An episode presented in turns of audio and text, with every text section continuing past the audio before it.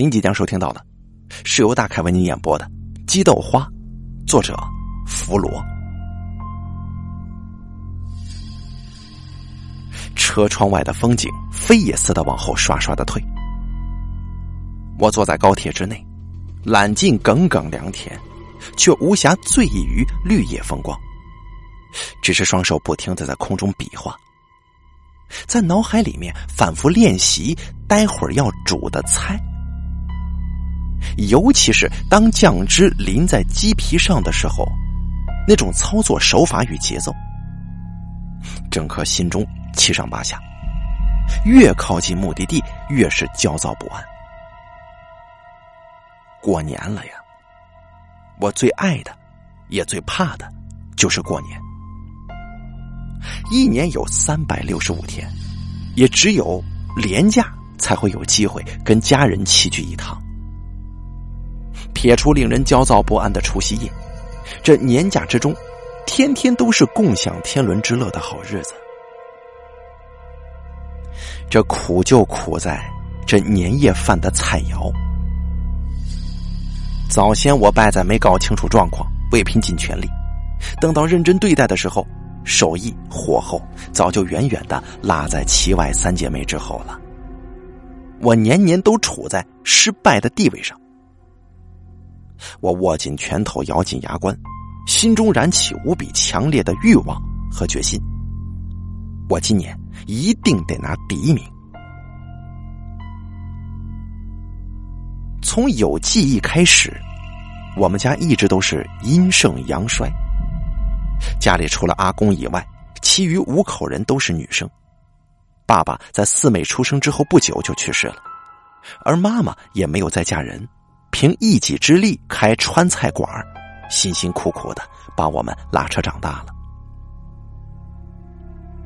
妈妈煮的菜真的是人间美味呀！在我上小学的时候，妈妈的手艺就已经名满乡里，不少高级餐厅都曾经上门拜访。都愿意表示以高薪聘请妈妈为他们工作，但是都被妈妈一一拒绝了。然而，妈妈有一道私房菜，从来不做给外人吃，永远都只出现在除夕夜的餐桌上。那道菜就是鸡豆花。鸡豆花色泽雪白，成团不散，质地细嫩。形似豆花，那口感绵密，入口即化，顿时口齿生香。吞下之后，喉头还会有回甘，那股滋味实在是醇厚又鲜美，好吃到让人回味无穷。再也不可能会有比它更好吃的鸡料理了。妈妈只在过年的时候才会煮这道菜。每次想起这道菜，我们就只能眼巴巴的数着日子，盼着下一次春节的到来。这种漫长的等待，对于馋嘴的我们来说，实在是难以承受的煎熬。于是，小学的时候，四个人曾经一起花了整整一个暑假，来研究如何料理鸡肉，这成品才会像妈妈煮的鸡豆花一样。在妈妈的协助之下，我们试过不同品种的鸡，各种部位，多种料理方法，但是怎么都煮不出妈妈的鸡豆花那种独特的味道。大姐虽然气质温婉，看起来纤细娇弱，但却是我们四个人当中最大胆的。她想要去神秘圈一探究竟，她认为妈妈一定是在那儿。养了某种市面上买不到的鸡，只要能抓到那里面放的山鸡，就一定能够煮出同样口味的鸡豆花来。而这个所谓的神秘圈，是一处被高高的铁围篱围起来的山坳。我们老家的后山，除了种菜以外，还有养不少的鸡鸭什么的。小时候，我们都会帮忙务农。但是神秘圈里的农场，却是妈妈亲自照料以及打理的。妈妈说了，那里头养的鸡是很凶的，会攻击人，但是又非常的宝贵。如果不小心让鸡逃跑了，或者被偷走的话，那么损失将会非常的惨重。所以，除了妈妈自己之外，其他人都不能进到这个神秘圈里去。这个禁地呀，对我们来说有一种神秘的魅力，所以我们都管它叫神秘圈。当时我们三个人一听大姐要进到神秘圈里去，就马上出言制止她。如果被妈妈发现了，一定会被臭骂一顿的，搞不好啊，这个月的零用钱可就没了。但是大姐听不进去呀，半夜偷偷拿了一把又重又大的铁钳子，就往山里走。我们这些妹妹很害怕晚上上山，可是又担心大姐。又好奇这神秘圈里的鸡长什么样，于是，在几番挣扎之后，也全部都偷偷的跟在大姐的身后，走上上山的路。这一路上倒也没发生什么怪事我们没多久就抵达了神秘圈的外围。没想到，正当大姐拿着铁钳子要剪铁丝网的时候，妈妈突然出现在围篱的外面了，大声制止了她。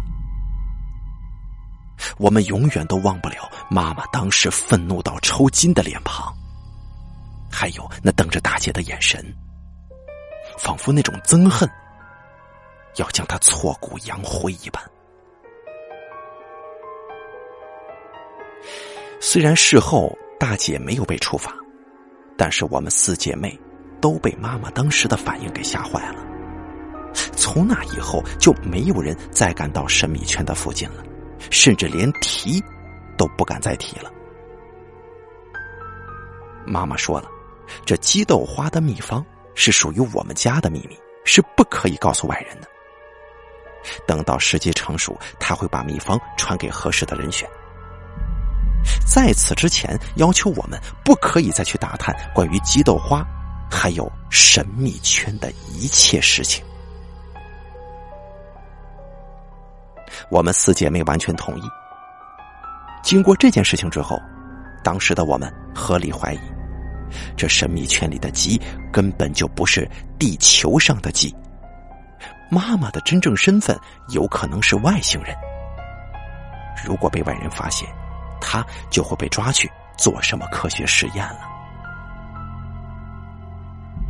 而一个暑假的频繁实验，也开启了我们对料理的兴致。在我们的央求之下，妈妈开始教我们烧一些普通的家常菜，希望我们家的味道可以一直传续下去。等到我念高中的时候，我们四姐妹都是决定将来的志愿就是像成为妈妈一样厉害的厨师。而且不约而同的都想去继承他的餐厅。妈妈说了，要当一个好的厨师，必须能够温故知新、兼容并蓄，尤其是中华料理的精髓。等到时机成熟，厨艺最好的人就有资格继承鸡豆花的秘密之法。他还说了。将来继不继承他的餐厅，那倒是无所谓，但一家人的感情一定得好，不能散了。虽依照我们的脾气秉性，分别教我们一方菜系。这样，如果将来真的都想走餐饮这个行业，因为菜系的不同，才会不会产生彼此的竞争，以至于姐妹的感情失和。大姐掌勺苏菜，二姐学习粤菜，四妹学习鲁菜，而我呢，则是因为资质不太好，所以妈妈特别花时间教我川菜。我们四姐妹其实平常的交情蛮好的，但是一提到料理，不知道为什么，这彼此之间呢，就会变得针锋相对，刀光剑影。妈妈指明。我学川菜的时候，其他的姐妹当时颇有微词，认为妈妈偏心。特别是大姐呀，她更是醋意大发。她认为自己是长女，妈妈应该把最拿手的川菜手艺传给她才对，怎么会交给我这个最没有天分的女儿呢？虽然妈妈解释说是因材施教，但是我们私底下都认为，妈妈之所以不将川菜传给姐姐，是因为她小时候不听妈妈的话，乱闯神秘圈，因而种下母女之间的心结了。刚开始学川菜的时候，困难重重，难的不是刀工或者甩锅。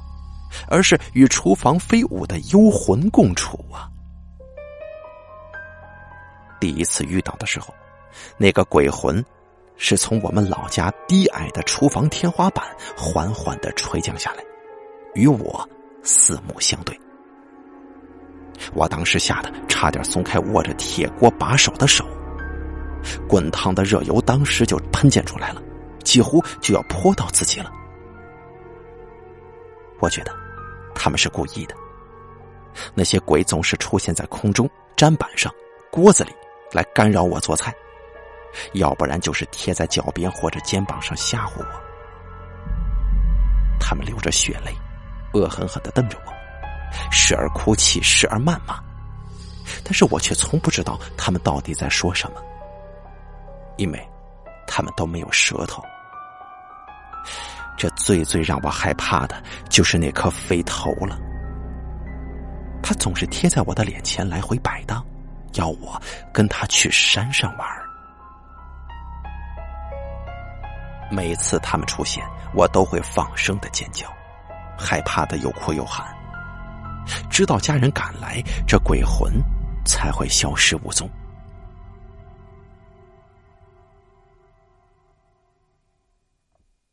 四妹每回听到我的哭喊，总是第一个冲过来看我。见我没事之后，也只是一笑置之，从不把这件事情当一回事。而二姐则是非常的羡慕，还按照网络上流传的偏方，在月圆之夜用月桂叶蘸溪水涂抹双眼，以求能够开天眼。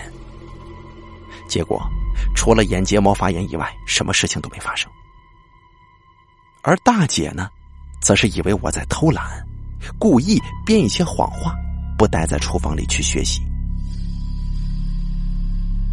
妈妈既不安抚我，也不责怪我，只是若无其事的说：“有些人呢，小时候容易看到一些小鬼呀、魔神仔呀，他们呢扮作小孩的样子，对人搞恶作剧，叫我假装没看到就行。”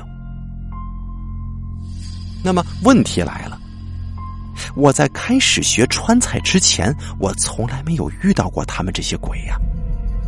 那为什么我开始学川菜了，就突然他们都出现了呢？整个家里好像只有我跟阿公能够看得到。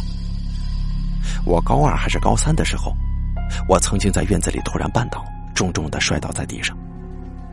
转头看的时候，我才赫然见到一只惨白发青的手紧抓着我的脚踝不放。阿公见状，冲过来举起拐杖就要打他的一瞬间，那只手又消失不见了。我感到很诡异呀，因为从有印象以来，阿公的脸色总是很差，不是在发呆，就是表情惊恐。我从来没有听他讲过话，他也没有太多的动作。我们这群孩子里，除了负责盯着他把三餐吃完的四美之外，其他的孩子都对他有一股难以言说的距离感。我望着此时眼神再度流露出恐惧的他，我想到。阿公恐怕应该是跟我一样害怕那些男童的幽魂吧。只是那件事情，并没有拉近我们之间的距离。等那个小手消失，他立刻一言不发的转头，步履蹒跚的走回轮椅上发呆。仿佛刚才的一切都是我的幻觉似的。而这件事情也就这样戛然而止的落幕了。随着年龄的增长，那些鬼魂们的形象越来越模糊不清了。也许是因为我后来都视而不见，不再理会，那些鬼就打消了捉弄我的念头，渐渐的不再出现了。而我，也能够越来越专心的去学习川菜。我越学，我就越觉得，料理这门学问，真是博大精深呢。说到川菜，川菜并非是每道都是香麻酸辣，也有以清淡醇厚见长的功夫菜。其中鸡豆花就是后者，以荤脱素这种代表菜。要做到清汤澄澈如山泉，风味醇香不厚腻，肉蓉无瑕光滑，才能够成功的达到吃鸡而不见鸡的境界。当我意识到这一点的时候，才真正知道妈妈的厨艺是如此的精妙啊，妙不可言，简直可以说是深不可测。对于妈妈的尊敬跟佩服也是与日俱增。到了大姐念大学的时候，我们开始想，为什么妈妈会愿意窝在这个乡下的小地方开一个小餐厅呢？问妈妈原因，妈妈总是笑着说：“我们是她的心肝宝贝，她想把大部分的时间都拿来陪女儿，默默无闻，钱赚多赚少都不要紧。”说句老实话吧，妈妈给我们的这个答案。老实说，无法让我们信服。其实，在成长的过程当中，我们常常觉得妈妈比较想要儿子，而不是女儿。特别是学煮菜的时候，有时候烹饪手法需要颇大的力气。当我们没有能够达到妈妈的要求的时候，她总是会先开口抱怨：为什么她生的都是女儿？然后马上又会话锋一转，啊，不过也幸好你们都是女的，不然呢，还真的没有人能够继承我的手艺呢。这些话，我听他讲了不下数万次，从小听到大，可是怎么听，怎么怪。记忆最是成熟的大姐说道：“可是妈呀。”你到现在都还没有传给我们你最拿手的鸡豆花呀！四妹道出了我们四个人相同的疑问。对呀，而且这跟儿子还是女儿，这这有什么关系呢？每当我们提到类似的问题的时候，妈妈总是笑而不答。等到四妹成年之时，妈妈每年除夕都会公布明年团圆饭的主题。给我们一年的时间准备一道自己菜系的菜肴，由妈妈当评审，厨艺第一名的人才能够拿到压岁钱。刚开始大家都说是比较好玩的，等到我连续十年垫底儿，我才发现，他们都是动真格的来较劲呢。之后虽然我奋起直追。第一名、第二名却仍然还是由功夫扎实的大姐跟天资聪慧的四妹轮流拿下。这不只是为了那一万块钱红包啊，这更像是姐妹之间的较量。我们不仅想知道自己的功力能进步到何种程度，我们更想证明给妈妈看，自己才是最出色、最有资格继承食谱以及家业的女儿。去年过年的时候，二姐首次拔得头筹。她兴奋的叫嚷着，自己开始运转的同时，这新的难题又来了。妈妈说：“我们的手艺都有一定的程度了，而料理的最高境界就是犹如太极一般，有中生无，无中生有。所以，明年的主题。”就是无题，它不准我们准备熟悉的经典菜色，而是要进行自我创作。我们一听，立刻开始绞尽脑汁、摩拳擦掌，等待着来年除夕的到来。时间很快就来到了晚餐时段，一家六口聚在温暖的餐厅里，气氛与其说是热闹，倒不如说是剑拔弩张，仿佛炮火一不小心就会一触即发。这餐桌上除了妈妈准备的干烧黄鱼、毛肚火锅、红豆赖汤圆，与令人魂牵萦绕的鸡豆花以外，还有四道以半球形的不锈钢西餐盖笼罩的菜肴，等待着被揭晓，等待着被鉴定。在四妹的帮助之下，阿公与妈妈一同入座了。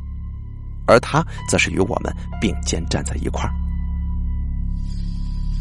我注意到，四妹她有别于往年那般的焦虑不安，神情很是淡定，很是从容，似乎眼前的比赛与她毫无关联似的。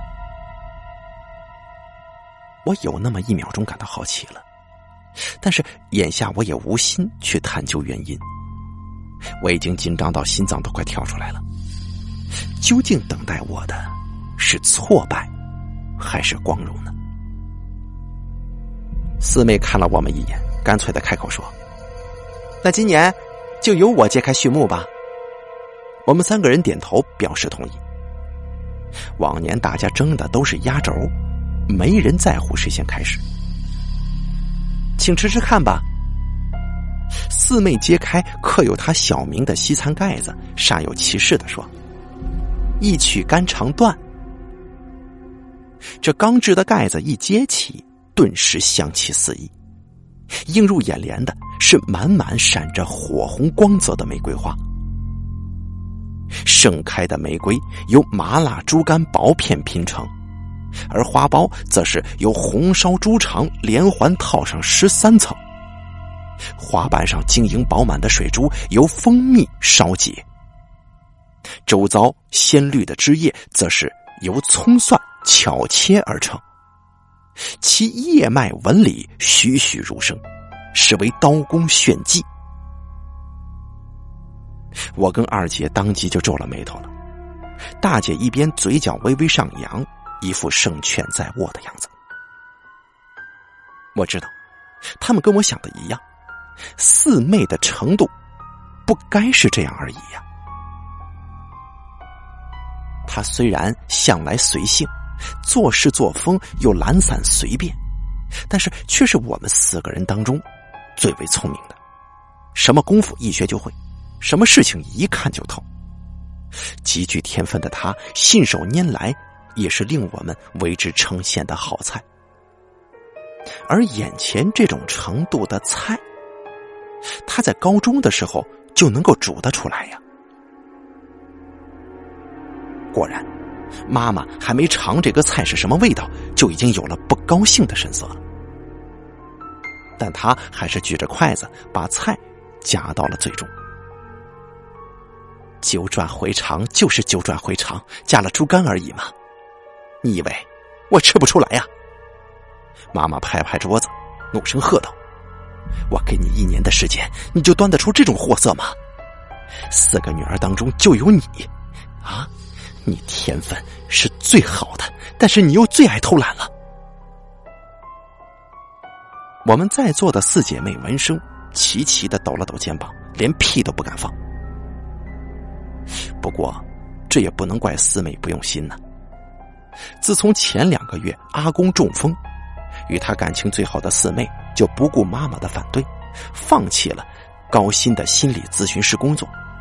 将在养老院的阿公接回老家亲自照顾，然后他就对料理失去了兴致。不知道为什么，看见四妹眼神当中的无奈与冷漠，我突然想起了一件怪事儿。几个礼拜前，四妹突然打电话给我，她问我还记不记得，她以前认为我小时候看到的那些小男孩不是魔神仔。不是小鬼，应该是心里期望有兄弟而产生的一种幻觉。啊，我当然记得了。虽然没什么印象，我曾经特别渴望有个哥哥或者有个弟弟。不过这听起来是目前最合理的解释。但就是不知道他为什么特别打电话问我，还记不记得这件事儿？他又突然说：“我我错了。”接着他沉默了好几秒钟不说话。喂，你你什么意思啊？我等的不耐烦，就开口问他。谁知他直接跟我说了一声“拜拜”，就把电话挂了。之后再问他，他什么也不说，搞得我莫名其妙的。我困惑的想啊，难道四妹是想说，当年那些小男孩的确就是魔神仔变的吗？但反正我长大之后也就没见过他们，很快就把这些问题抛诸脑后。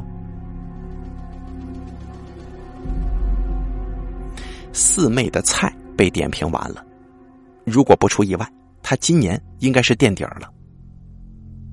接下来是我跟大姐、二姐猜拳决定开盖顺序。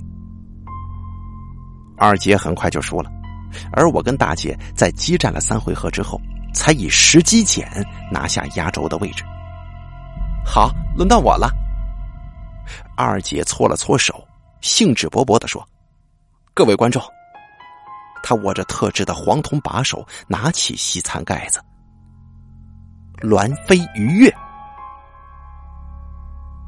坠以葱丝菊花瓣的羹汤之中，昂扬着一只金色展翅的鲈鱼，鱼头悬空而立，单以鱼尾支撑全身的重量，仿佛夕阳余晖的海面当中破浪而出，而其鱼身白肉也犹如百朵怒放的菊花花瓣。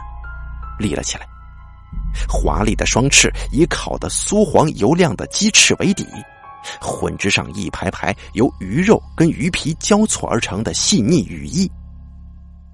无需品尝，一看就知道，外皮酥脆可口，里面肉嫩鱼鲜。妈妈细尝一口，点头说：“嗯，鲜滑温厚而不腻。这道菜应该是从龙虎斗改的吧。”不错，有点意思。然后口气转为戏谑。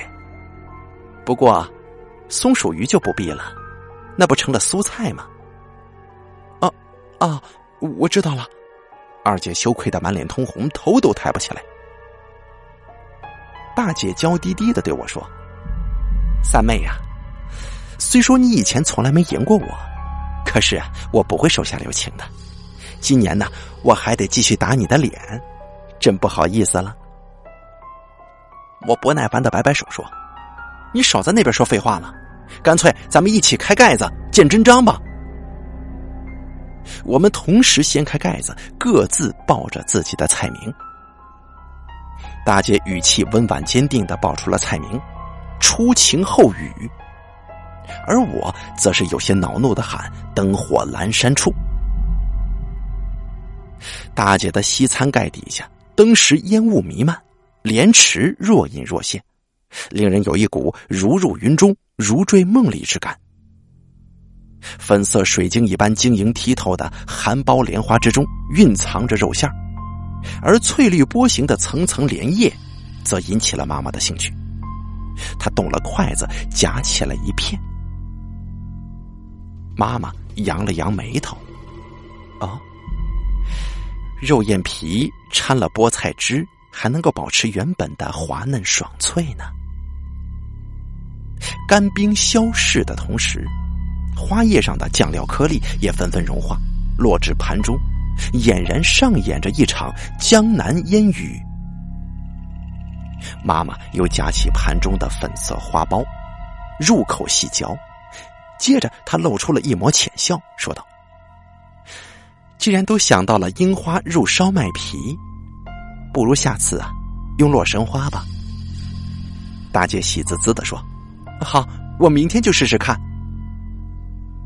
妈妈逗我：“现在轮到你了，你有信心吗？”妈，我有。我纵使心虚，可我还是假装很有自信的抬头大声说：“我的餐盘里面以薄如蝉翼、透着光亮的酥烤鸡皮制成上下半球形的壳，里头再以麻辣鲜香的口水鸡肉堆叠，雕刻成小鸡的造型，将上下镂空的蛋壳给撑开。这乍看之下平凡无奇。”但是，只要点上鸡头部里头铁杯内预藏的蜡烛，利用热对流的原理，这小鸡头上以牙签顶着的鸡皮就会犹如走马灯旋转起来。此时再运用视觉暂留的原理，这蛋壳上的镂空在手电筒的特殊角度照射之下，便会在小鸡的肚上形成女子回头的倩影。妈妈掀起小鸡头上的鸡皮，吹熄蜡烛，取出铁杯，吃起了这个口水鸡。接着身体一震，愣愣的说：“众里寻他千百度，蓦然回首，那人却在灯火阑珊处。”说着说着，竟然潸然泪下了。我们四个人面面相觑，不明所以。想安慰，但是又不知从何说起。片刻之后，妈妈才止住了哭泣，悠悠的说：“这道菜呀，让我想起了妈妈。”二姐惊奇的问道：“什么？外婆吗？”我们从来没有见过外婆，也没听过妈妈提起过她。只是很小的时候，曾经听阿公的老朋友说过，外婆年轻的时候在家乡做过坏事，警方要上门来抓他的时候，同为警察的阿公早一步得到消息，就连忙带着外婆、妈妈一起逃亡了。至于具体做了什么坏事，大人们从来都不肯透露。是口水鸡吗？我问妈妈。啊，对。你外婆以前最常煮的菜，就是口水鸡了。他面容忧愁，开始娓娓道来那段惨痛的经历。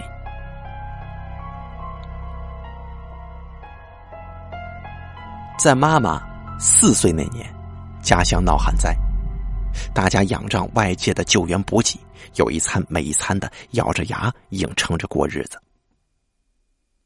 直到第二年，气候巨变，反而暴雨成涝。连通外界的道路完全中断，外界送进来的粮食杯水车薪，绝大部分都被拦截了。那些乡民们一开始只能拔着草根，啃着树皮，强忍饥寒。到了冬天，天降大雪，荒野爆发，已经营养不良的妈妈在寒冬当中生了一场大病，但是没有食物充饥呀。也没有良药医治。当时外婆消失了整整两天，回来的时候不知从哪里弄来了一碗热豆花。外婆当时告诉妈妈跟阿公，那是鸡豆花，是鸡肉做的，特别的有营养。妈妈当时不明白，为什么同样骨瘦如柴的阿公跟外婆还有力气在外屋吵架呢？直到他发觉这鸡豆花好吃到不可思议的时候，才开始担心：外婆是不是跑到哪户人家里面偷了人家昂贵的鸡肉啊？一天天过去了，外婆每天都会端着一碗热气腾腾的鸡豆花给妈妈吃，而妈妈在外婆跟阿公的照料之下，病情渐渐好转，体力。也慢慢的恢复。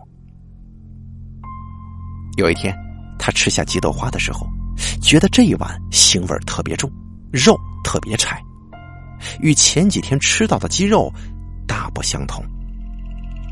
妈，这是什么肉啊？他开口问外婆。啊，鸡肉啊！外婆面容枯槁，脸色苍白，却仍勉强回以微笑。可是。妈，这吃起来跟前几天不一样啊！孩子，今天煮的是一只老母鸡呀。外婆温柔的抚摸着妈妈的头。隔天早上，刚出门没多久的阿公突然又冲回家里，带着大病初愈的他，跟外婆匆匆离家，冒着风雪往山中躲藏。妈妈担心的事情果然发生了，她心里想啊，一定是妈妈偷鸡的事情被人发现了。他们一家三口在迷宫一般的森林里逃窜了没几天，阿公跟妈妈便在一次被饿狼追逐的时候与外婆失散了。之后不管怎么找都找不到人。等到他们成功的走出山区，来到外地的时候。已经是一个多礼拜以后的事儿了。幸好，奄奄一息的他们当时遇到好心人家收留，这两条命才得以保全。等到他们的身体复原的差不多了，阿公也没有兴起回家的念头，就继续带着妈妈远走他乡，来到老家这里落脚定居，直到现在。而外婆则逐渐成为两个人记忆当中的模模糊糊的一抹人影。哎呀，虽然我五岁的时候就离开家乡，可是那里却有很多我跟妈妈的回忆，心里也对故乡有着无限的怀念。所以啊，我花了很多时间学习川菜。妈妈若有所思的继续说。直到有一天，我才发觉，那天晚上吃起来特别柴的鸡豆花，其实不是鸡肉啊。说着说着，妈妈又再次泪如雨下了。我跟二姐同时惊疑：“妈，呃，不是鸡肉吗？”“是啊，是妈妈割下自己的肉，煮给我吃的呀。”这屋里的氛围顿时变得悲冷哀戚起来。反应笨拙的我不知该如何是好。二姐立刻抱住妈妈，大姐挽着她的肩膀，柔声安慰道：“妈，别难过了，都过去了啊。”良久之后，妈妈才抹去泪水，再次对我们露出了她一贯温柔的浅笑。不好意思啊。这大过年的跟你们说这些事情，他有些困窘的说：“妈，你可别再想那些事儿，开心点吧。”啊，好。刚才说到哪儿了？哦，对了，今年团圆饭的第一名就是。眼见胜负即将揭晓，饭厅里的气氛又急转直上，众人的面色皆是局促不安，心中忐忑不已。就是灯火阑珊处了。大姐得知这个消息之后，颓然的瘫坐在椅子上，原本闪烁着光芒的眼神立刻转为暗淡。二姐则是搭着我的肩膀说：“哟，没想到你也有今天呐，咸鱼翻身了。”但是此时此刻的我却笑不出来，甚至心中连半点欣喜都没有。我满脑子想的都是，妈妈是从何而知，当时外婆端给她的不是鸡肉呢？与此同时，我恰巧看见阿公望着那鸡豆花时的惊惧眼神，我突然浑身犹如触电一般的感到一阵战栗，一时之间。我还无法明白自己为什么会有这种强烈的感觉，直到注意到坐在阿公的身旁，整晚都异常安静的四妹。他双手抱胸，神色黯然的看着盛装鸡豆花砂锅的时候，我才在刹那之间联想到：难道那些小男孩的鬼魂？意识到这个可能，我忍不住发颤了一下。感觉到投射过来的视线，我抬起头，迎向妈妈那漆黑如炭的双眼。将来你结了婚，当了妈妈，也要继续把咱们家的传统延续下去，知道吗？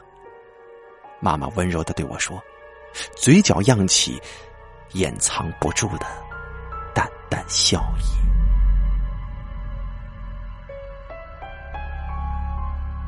故事到这里就结束了。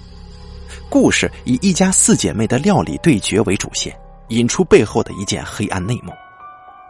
女主角的外婆当年为了挽救快要饿死的妈妈，所以在外头掳来那些遭弃养或者奄奄一息的孤儿，但都是小男孩。当时天寒地冻，外婆杀死了这些小男孩之后，将尸体埋在外头的雪地里，这尸肉也能保持好几天不腐不烂。接下来的几天都是用那尸体做鸡豆花给妈妈吃，直到最后一天，尸体。已经没有肉了，那么外婆只好用自己的肉给妈妈熬制鸡豆花，而女主角的妈妈纯粹是追求美食的巅峰，尝遍各种肉类的时候，她竟然走火入魔了。最后在吃人肉的时候，发现当年饥荒之时，母亲一开始煮给他吃的也是人肉，不过是孩童的肉。而且妈妈后来发现，男童的味道比女童的好，当即决定，在主家散落群山的乡下地方，拐过来小男孩，将之囚禁在神秘圈当中圈养，并且将其割去舌头，以免哪天不小心被人发现的时候，会透露出妈妈的身份。妈妈每年只用掉小男孩身上的一部分的肉。直到小男孩死亡，就就地掩埋，再重新物色新目标。如果鸡豆花煮的太频繁，他害怕会惹祸上身。女主角的爸爸当年因为知情，而且打算报警，才被妈妈杀死。阿公也害怕自己被杀掉，所以多年以来一直装傻、装痴，直到晚年真的中风了。四妹在照顾阿公的同时，无意之间发现了外婆当年做的事情，也推敲出妈妈的鸡豆花到底是用什么肉做的。四妹感到既诧异又忧伤，所以才打电话告诉给了女主角，并且在除夕夜的时候端出一道一曲肝肠断。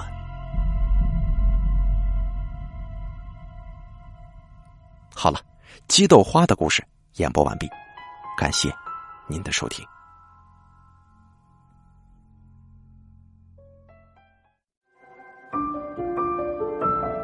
本期故事演播完毕，想要了解大凯更多的精彩内容，敬请关注微信公众账号“大凯说”。感谢您的收听。